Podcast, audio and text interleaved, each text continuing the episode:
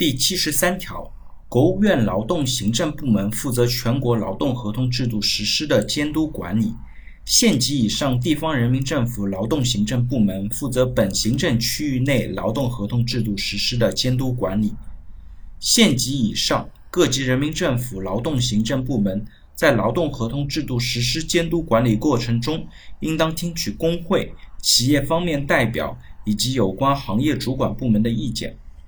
那这条呢，其实就是规定了劳动合同制度以及相对应的监督检查的体制。